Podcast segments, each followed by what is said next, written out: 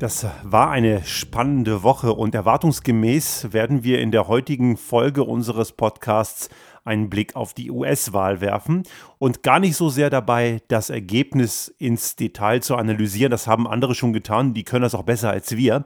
Wir möchten dagegen einen Blick darauf werfen, was da jetzt an Herausforderungen für den neuen gewählten Präsidenten Joe Biden ansteht. Das ist nämlich verdammt schwer, was er jetzt an Brocken zu heben hat. Und das hat gewisse Gründe und auch auf die wollen wir einen kleinen Blick lenken in dieser 86. Ausgabe. Es war eine Woche, die auch bei uns, ja, ich habe, muss man ehrlich sagen, CNN in der Endlosschleife mir angeguckt, mehr oder weniger. Meine Frau hat irgendwann gesagt, sie hat so ein CNN-Overflow, parallel natürlich auch auf andere Medien geschaut. Und ich habe deswegen sehr viel bei CNN geschaut, weil das ein, ein Nachrichtenmedium ist, das eher konservativ auf die ganzen Zahlen, Daten, Fakten geschaut hat. Klar macht man bei CNN überhaupt kein Hehl draus, für welchen Kandidaten man eher steht. Das ist auch völlig okay. Aber sie haben zum Beispiel während Fox News, einer der Haussender von Donald Trump in den letzten vier Jahren, schon am Mittwoch Arizona dem Kandidaten Joe Biden zugeschlagen hat, was bei Trump und Co. zu Fassungslosigkeit geführt hat, hat das CNN noch nicht gemacht. Die haben wirklich erst dann einen Bundesstaat zugeschlagen, wenn es eindeutig und klar war, dass ein entsprechender Stimmenvorsprung so groß war, dass selbst die ausgezählten Stimmen nicht mehr reichen würden, um diesen Vorsprung aufzuholen. Aber in, in Summe muss man klar sagen, dass die Dauer, wie lange das jetzt wirklich sich hingezogen hat, das war schon ein bisschen nervenzehrend. Und ich gebe auch offen zu, dass ich immer jeden Morgen, wenn ich aufgestanden bin, erstmal sehr gespannt auf die neuesten Meldungen geschaut habe ob es denn endlich eine Entscheidung gibt. Und ich bin eigentlich davon ausgegangen, Freitagmorgen würde es soweit sein. Letzten Endes war es am Samstagabend unserer Zeit hier in Europa so weit, dass die Nachrichtensender die Projektionen entsprechend rausgegeben haben, dass Joe Biden die Wahl gewinnt. Ja, und erwartungsgemäß, das war ja auch absehbar, hat Donald Trump wieder mal bewiesen, dass er nicht nur ein schlechter Präsident, sondern auch ein schlechter Verlierer ist. Er labert ja seit Tagen den Blödsinn von einem vermeintlichen Wahlbetrug und liefert keinerlei Beweise dafür, was ja generell extrem gefährlich ist. Jemand in diesem Amt wenn es irgendein bedeutungsloser Twitterer irgendwo rausblökt, dann interessiert das keinen. Aber er steht in einer exponierten Rolle und er behauptet etwas, ohne Beweise zu liefern. Gäbe es wirklich stichhaltige Beweise, müsste man dem natürlich nachgehen, aber er hat sie nicht. Er behauptet es nur. Und seine Fans, die nehmen das Ganze natürlich für bare Münze. Und es gab ja diverse Aufmärsche von Trump-Fans in verschiedenen Standorten. Einmal in Arizona haben sie ja gebrüllt, dass man weiter zählen sollte. Count the votes auf der einen Seite, während sie in Wisconsin und in Michigan, wo Biden das Rennen gemacht hat, im Gegenzug gebrüllt haben, Stop the count. Was ja natürlich widersprüchlich ist, daran sieht man auch einmal mehr diese Ambivalenz, wie blödsinnig das alles ist. Diesen Menschen und auch Trump selber geht es nicht um eine faire demokratische Wahl, denen geht es ausschließlich darum, dass er gewinnt und wie ist dabei komplett nebensächlich. Das erste öffentliche Statement von Donald Trump am Mittwochmorgen unserer Zeit hier war ja schon sehr klar, dass er behauptet hat, er habe ja eigentlich gewonnen. Das hat er dann am Freitag wiederholt und immer wieder mit der Behauptung, würde man die legalen Stimmen zählen, war er, sei er der eindeutige Sieger. Würde man die illegalen Stimmen dazu zählen, dann sieht es eben anders aus. Und das ist kompletter Quatsch. Und äh, CNBC zum Beispiel, der Sender war besonders bekannt jetzt in der Zeit, weil Shepard Smith, der Moderator von CNBC, hat sogar diese Live-Schalte zu Trumps Pressekonferenz abgebrochen und dabei wirklich live und direkt den Faktencheck dagegen gesetzt und ganz klar argumentiert, warum der Kram, den Trump da erzählt, völliger Blödsinn sei. CNN hingegen hat die ganze Pressekonferenz durchgezeigt und laufen lassen und Anderson Cooper, eines der wohl bekanntesten Gesichter von CNN, ich finde ihn auch wirklich sehr angenehm, sehr guter Anchorman. Ich schaue ihm und höre ihm auch sehr gerne zu, weil er wirklich eine sehr analytische und gute Art hat, Dinge rüberzubringen. Der hat das Ganze im Anschluss sehr schön paraphrasiert mit dem Bild einer Schildkröte, die an einem heißen Strand auf dem Rücken liegt und merkt, dass es zu Ende geht, aber das Ganze nicht wahrhaben wolle und hat damit Trumps Verhalten sehr gut charakterisiert. Und damit sind wir sehr deutlich in einer der größten Probleme, die Joe Biden und seine Vizepräsidentin Kamala Harris und auch das wirklich ein Novum in der US-Geschichte, was mich sehr freut, eine Frau im Amt des Vizepräsidenten und dabei auch noch eine Frau, die People of Color ist. Das heißt, das ist wirklich sehr, sehr schön. Das muss ich sagen, gefällt mir besonders gut und ich hoffe, dass sie vielleicht irgendwann auch mal den Sprung in das Präsidentenamt schafft. Also das ist sicherlich noch ein bisschen weit weg, aber das nur am Rande. Dieses Doppel zusammen mit dem Stab und der Regierung, die daraus gebildet wird, hat große Herausforderungen. Nicht nur im Kontext von Klimakrise und der Corona-Pandemie, sondern auch gerade im eigenen Land. Joe Biden hat in den letzten Tagen bei seinen Reden, ohne den, den Sieg zu, für sich zu reklamieren, weil es ja noch nicht klar war, das hat er völlig korrekt getan, er hat eben ganz klar versöhnliche Worte angeschlagen. Er spricht von Handreichen in Richtung auch derer, die ihn nicht gewählt haben. Und er sagt ganz klar, wir sind zwar Gegner, aber wir sind keine Feinde. Und diese versöhnlichen Worte sind ein totaler Kontrapunkt zu der Häme, zu der Aggressivität und den Lügen, die der noch amtierende Präsident Donald Trump immer wieder verbreitet hat und auch aktuell immer noch verbreitet. Das Problem ist jetzt nun, die Frage zu beantworten, wie erreicht man die Fans von Donald Trump. Und wir haben ein ähnliches Problem, sagen wir ganz ehrlich hier, auch in Europa. Wir haben hier auch einige Leute, die sind so weit weg von der Realität, dass es schwer ist, sie zu erreichen. Und ich habe auch, das sei klar hier vorausgeschickt, keine klare Antwort. Ich möchte allerdings darstellen, wo das Problem herkommt. Und ich glaube, wenn wir die, den Ursprung des Problems verstehen, können wir vielleicht auch leichter eine Antwort finden, wie wir mit dieser Situation umgehen sollen. Damit wir das damit wir die Ursache verstehen, möchte ich einen Blick auf die Medienlandschaft werfen. Und dabei gar nicht so sehr nur die Medienlandschaft der Zeitungen und der Fernsehsender, sondern eben insbesondere auch des Internets und den dort vorhandenen Kanälen wie Social Media oder Imageboards sowie diverse Blogs und irgendwelche Aktivitäten drumherum. Da wird ja auch viel verknüpft. Und hier haben wir nach dem, was wir hier analysiert haben, einen sehr massiven Ursprung der großen Problematik. Und da werden wir jetzt auch feststellen, dass es nicht so einfach, dieses Problem zu lösen. Denn das entscheidende Thema hier ist sehr deutlich, dass eine ganze Menge Menschen in einer Parallelwelt leben, die mit der Realität gar nichts zu tun hat. Und ich möchte hier sehr klar diese Unterscheidung treffen, dass Realität nur eine vorhanden sein kann. Ich bin kein großer Fan davon zu sagen, jeder hat seine Realität, denn Realität ist ja der neutrale Grund des Faktischen. Aber keiner kann von sich sagen, dass er die alleinige Deutungshoheit für die Realität hat. Aber in dem Moment, wenn Menschen offensichtlich verifizierbare Fakten komplett ausblenden und dabei den Dingen auf den Leim gehen, die überhaupt nicht verifizierbar sind, kann man sehr genau sagen, dass sie den Raum der Realität verlassen haben. Und genau das passiert hier. Schauen wir 30 Jahre zurück. Wenn ich jetzt nochmal auf die Zeit schaue, als ich zur Schule ging, wir hatten eine Schule, wo ich war, das war sehr weit entwickelt in Bezug auf Medienkompetenz. Wir haben, habe auch gute Lehrer gehabt, wir haben diverse Zeitungen der damaligen Zeit, die, auch, die es auch heute noch gibt, im Abonnement in der Schule gehabt nicht nur die in Deutschland verfügbaren, sondern auch internationale wie die französische Le Monde oder eben auch El País aus Spanien und genauso auch englischsprachige Medien wie den Herald Tribune, die Washington Post und natürlich auch die etablierten deutschen Medien. Und wir haben uns dabei sehr genau für gewisse Kernthemen angeschaut, wie die berichten.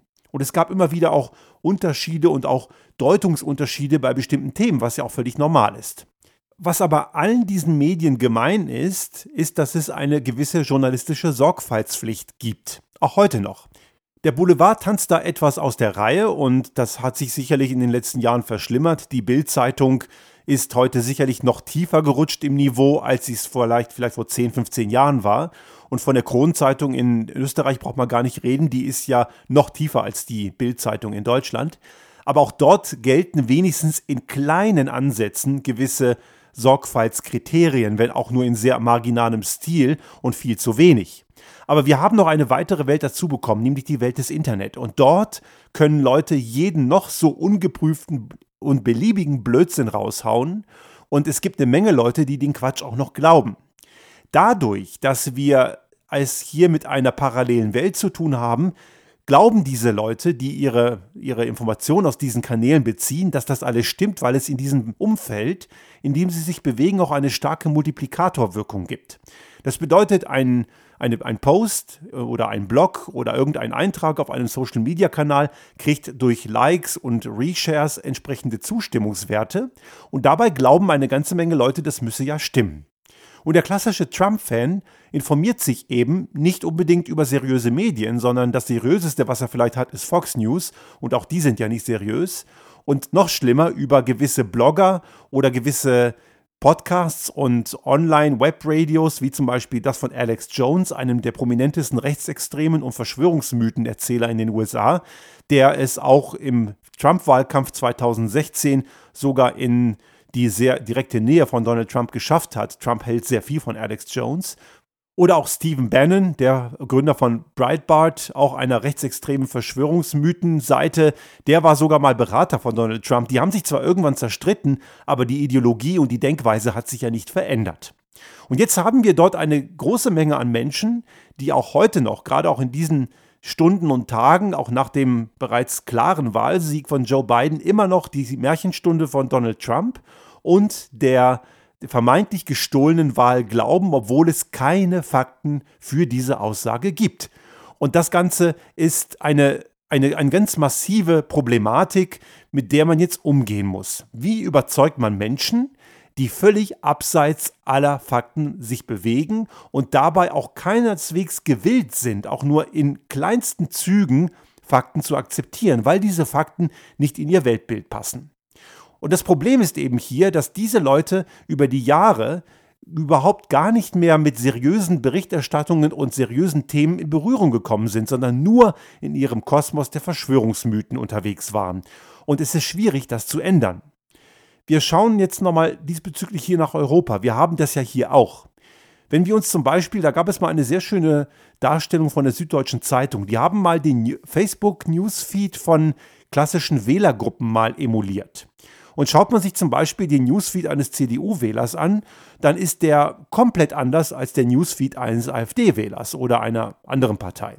In dem Newsfeed eines AfD-Wählers lauern die ganz großen Gefahren und in deren Welt stehen hier bald in Deutschland überall nur noch Minarette und ständig läuft einer rum, der einem irgendwie den Kopf abhaut, wenn man nicht ständig radikal islamistisch sei. Stimmt natürlich nicht und trotzdem glauben die Leute das Märchen von der Islamisierung, die es gar nicht gibt.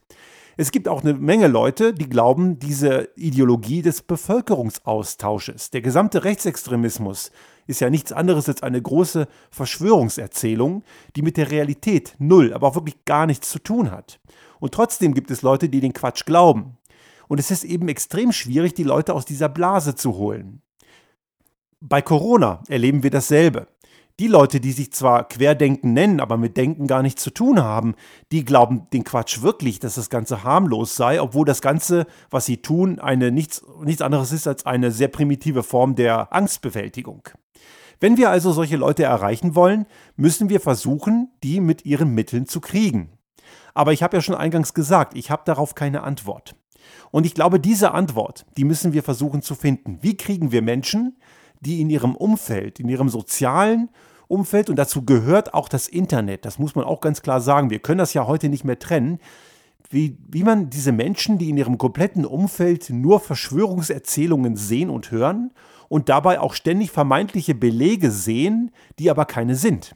Es fehlt hier sicherlich auch an Medienkompetenz, es fehlt auch an Bildung, aber das alleine ist es nicht, die Bildung zumindest nicht, denn es gibt ja auch Menschen mit einem sehr hohen Bildungsabschluss, die den Quatsch trotzdem glauben. Wir haben auch in unserem Umfeld hier, muss man auch klar sagen, wir haben zu gewissen Menschen weniger bis gar keinen Kontakt mehr, weil sie eben auch im Kontext der Corona-Pandemie das Problem massiv verharmlosen, obwohl alle Fakten ganz klar eine andere Sprache sprechen. Und diejenigen, die das tun, die unterstellen dann Leuten wie uns, die wir das Problem sehr ernst nehmen, eine, eine, eine Paranoia, eine Angst. Das mögen die so sehen, obwohl es das nicht ist. Wir nehmen das Ganze nur ernst. Und zwischen Ernst nehmen und Angst haben gibt es ja auch immer noch große Unterschiede. Und ich muss sagen, dass solche Menschen das Ganze eben zu salopp nehmen, zu einfach und dabei gewisse Gefahren noch größer machen. Wir erleben das gerade sehr massiv, denn ich bin nach wie vor überzeugt davon, dass die Maßnahmen, die wir jetzt erleben, so Lockdown Light oder der Wellenbrecher Lockdown, auch wie auch immer man das Ganze nennen will, dass das Ganze grundsätzlich nötig ist, wenn auch man darüber reden kann, ob das alles richtig ausformuliert und richtig durchdacht ist. Aber dass Aktionen und Maßnahmen nötig sind, das ist absolut offensichtlich. Und sie wäre nicht nötig, wenn Menschen das Problem ernst nehmen und wenn sie diese einfachen Regeln, die sind wirklich nicht schwierig, wenn sie die einfach umsetzen würden, dann würden wir es im Alltag nur sehr wenig merken und wir bräuchten solche Maßnahmen nicht. Weil allerdings gewisse Menschen lieber das glauben, was sie glauben wollen und dabei Fakten ausblenden, deswegen haben wir das Problem, dass es eine zu große Menge an Leuten gibt, die mit dem Thema zu lapidar und zu verantwortungslos umgehen. Wenn wir also Leute erreichen wollen, dann müssen wir es irgendwie hinkriegen, dass sie sich mit Fakten beschäftigen. Und hier haben wir ein weiteres Problem. Diejenigen, die Dinge negieren, die Verschwörungserzählungen hinterherrennen, die geben einfache Antworten, einfache Antworten auf komplizierte Fragen. Und diese komplizierten Fragen sind der Realität geschuldet. Die Welt ist nicht schwarz-weiß und die Komplexität hat sich in den letzten Jahrzehnten sicherlich vergrößert. Haben wir noch in den 60er, 70er und 80er Jahren eher noch in einem eher national orientierten kleinen Gefüge gelebt, so ist, ist die Vernetzung der Welt heute viel größer und komplizierter und die ganz klassischen alten Feindbilder wie Ost-West, Kalter Krieg, der Sozialismus versus Kapitalismus und der eiserne Vorhang, der alles trennt, so einfach ist die Welt eben nicht mehr. Wir haben heute China auf der einen Seite als eine sehr starke Wirtschaftsmacht. Wir haben Amerika auf der anderen Seite, die die letzten vier Jahre an einen Einfluss verloren hat, geschwächt wurde, aber dennoch eine gewisse Macht hat. Wir haben Indien, über die wir wenig reden, aber Indien ist auch sehr stark und auch sehr innovativ mit einer sehr jungen Bevölkerung, wo man klar sagen muss, dass sie, obwohl es immer noch große soziale Probleme in Indien gibt, eine sehr große Schlagkraft hat. Und wir haben eben die Klimakatastrophe oder so eine Pandemie, die sich nur international und global lösen lässt. Also die Probleme, die unser Leben hauptsächlich beeinflussen, sind keine Probleme mehr, die man in einem nationalen Alleingang lösen könnte. Denn so ein Virus oder die Klimakatastrophe, die schert sich nicht um Grenzen. Also müssen wir uns auch eingestehen, dass es einfache Antworten nicht gibt. Und dabei müssen wir eben auch konsequent viel mehr Zeit in logische und gute Erklärungen stecken. Und die sind nicht unbedingt populär. Ich habe jetzt schon mehrfach gesagt, ich habe keine Lösung, aber ich habe einen Lösungsschimmer. Und ich glaube, es lohnt der Blick nach Neuseeland. Dort haben wir eine sehr smarte und sehr gute Regierungschefin, Jacinda Ardern. Sie hat gerade erst eine absolute Mehrheit bei Neuwahlen gewonnen und was ich absolut faszinierend finde, dass sie, obwohl sie absolute hat, sie könnte also absolut regieren, hat sie sich die Grüne Partei als Koalitionspartner mit dazugeholt. Warum hat sie das getan? Sie möchte Verbündete schaffen, damit sie die wahren Probleme anpacken kann. Und Jacinda Ardern hat es geschafft, die Corona-Pandemie in einer sehr kurzen Zeit sehr gut in den Griff zu bekommen. Gut, man kann sagen, Neuseeland ist eine Insel, die mögen es leichter haben, aber trotzdem, das ist keine Ausrede. Sie hat sehr unpopuläre und sehr ungemütliche Maßnahmen eingeleitet und das schon sehr früh. Diese Maßnahmen waren nicht immer sonderlich anerkannt und es gab eine Menge Gegenwind, aber sie hat sie erklärt. Sie hat am Abend ihr Kind ins Bett gebracht und hat sich dann vor Social Media gesetzt und hat sich an die Bevölkerung gewandt und hat jeden Abend das, was sie tut, erklärt und argumentiert. Sie hat nicht so wie Sebastian Kurz plumpes Marketing gemacht und irgendwelche Scheinbilder gemacht, sondern sie hat so wie sie in Natura ist, zu Hause vom Monitor vor ihrer Kamera sitzend, die Bevölkerung abgeholt und hat dabei nicht unbedingt das geplappert, was populär ist. Und siehe da, man hat sie am Ende mit der absoluten Mehrheit belohnt und sie hat eine erneute Amtszeit gewonnen und kann weitermachen. Und das zeigt für mich ein Typus Politikerin, und ich glaube, denen muss die Zukunft gehören, die sehr viel Zeit reinstecken in konsequentes Handeln, sehr gut werteorientiert sind und dabei auch viel Zeit dabei aufwenden, der Bevölkerung die Aspekte und die Folgen und die, den Weg zu so einer Entscheidung auch zu erklären, auch wenn sie vielleicht für einen selbst völlig trivial wirken mögen. Und hier müssen, muss Politik auch viel mehr lernen. Und gerade die, die populistisch orientiert sind und die Nationalisten, die werden es eh nicht lernen. Aber so einer, äh, wie ich habe ja gerade schon Sebastian Kurz erwähnt, der macht ja, steckt ja mehr Aufwand in Marketing und in Message Control als in Lösung von Problemen. Und das merken wir hier in Österreich auch. Wir sind ja in Österreich einer der größten Corona-Hotspots geworden. Wenn wir das in den Griff kriegen wollen, dann ist Marketing komplett nutzlos. Denn Marketing löst keine Probleme. Eine Frau wie Jacinda Ardern hat das ganze Problem dadurch gelöst, dass sie eben Lösungen mit ihrem Team entwickelt hat und klar und deutlich kommuniziert und erklärt hat. Und es hat sich am Ende auch für sie in der Popularität ausgezahlt. Generell, und das sei jetzt hier nochmal zum Abschluss gesagt, weil ja auch diese Woche ein Thema raufkam, inwiefern Frauenquoten der richtige Weg seien. Das, da haben sich ja die DAX-Vorstände zwar in Richtung Freiwilligkeit mal geeinigt, aber erwartungsgemäß funktioniert das ja nicht. Das werden wir sicherlich in einem unserer nächsten Folgen nochmal im Detail diskutieren. Aber wir können tendenziell erkennen, so wie Neuseeland oder auch Finnland, also da, wo Frauen in Regierungsverantwortung sind, hat es in Summe sehr viel besser geklappt. Und wir sollten uns auch gerade als Männer eingestehen, dass Frauen gewisse Dinge einfach besser können und anscheinend auch besser machen. Das kann man nicht pauschalisieren. Es gibt auch Männer, die einen super Job machen und es gibt Frauen, die einen schlechten Job machen, klar. Aber man kann, das sind jetzt einfach mal wieder Fakten, man kann grundsätzlich erkennen, dass eben frauengeführte Regierungen auch in dieser Corona-Pandemie tendenziell einen besseren Job gemacht haben. Und es wäre einfach gut, dass wir einfach lernen, woran das liegt. Also wir haben einfach klar nicht die Lösung. Joe Biden und Kamala Harris haben einen, eine Mammutaufgabe zu stemmen in den USA. Wir in Europa allerdings auch. Europa driftet in den letzten Jahren massiv auseinander. Es gibt ja so einige Pflegefälle in Europa, siehe Ungarn oder Polen, aber auch Österreich ist da ganz vorn mit dabei. Sebastian Kurz hat sich ja schon mehrfach in seiner Agenda als einer der Totengräber des europäischen Gedankens erwiesen.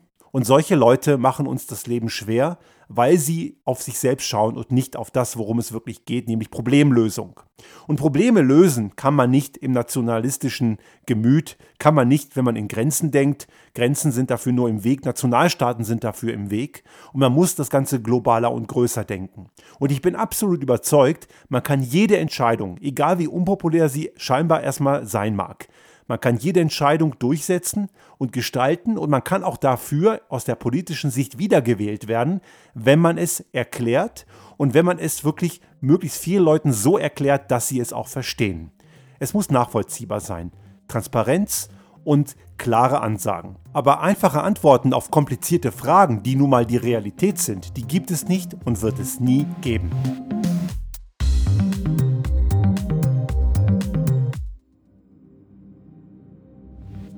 Sollte Ihnen unser Podcast gefallen haben und Sie auch künftig keine Folge verpassen wollen, dann abonnieren Sie uns einfach auf den gängigen Kanälen wie zum Beispiel iTunes, Spotify oder anderen Podcast-Hostern oder auch auf unserem YouTube-Kanal finden Sie immer mit dem einen Tag Verzögerung die aktuelle Folge unseres Restart Thinking Podcast und selbstverständlich freuen wir uns in Zeiten der Aufmerksamkeitsökonomie über das eine oder andere Like.